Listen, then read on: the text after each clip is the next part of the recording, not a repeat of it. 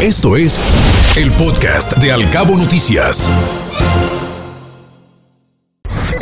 Locales. Por la alta plusvalía de viviendas conviene más comprar un terreno, dice el delegado del Infonavit Alberto Ceseña, pone a disposición de los trabajadores con montos menores a través de Crediterreno un nuevo instrumento de financiamiento.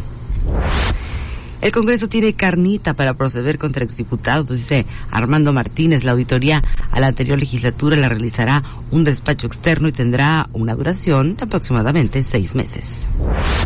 Los contagios de COVID en menores de edad se han incrementado. Fíjese aquí en Los Cabos, los síntomas que presentan no son graves, dijo el presidente del Colegio de Médicos, Héctor Islas Valenzuela y anuncian el Ironman de Los Cabos para el próximo 6 de noviembre. Esperan la participación de 2.000 atletas en la sexta edición del evento en este destino turístico. Así lo indicó el director del evento, Mauricio Zavala. Atletas con capacidades diferentes de Baja California Sur participarán en el Ironman Monterrey. Sí, hace historia el equipo californiano conformado por atletas con parálisis cerebral de Los Cabos y de La Paz.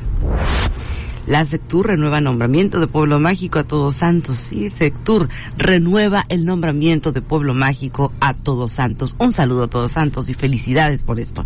El gobernador Víctor Castro agradeció el apoyo y respaldo recibido por el gobierno de México y del secretario de Turismo Miguel Torruco Márquez en el desarrollo de estas estrategias conjuntas y se pronunció por un desarrollo con visión social.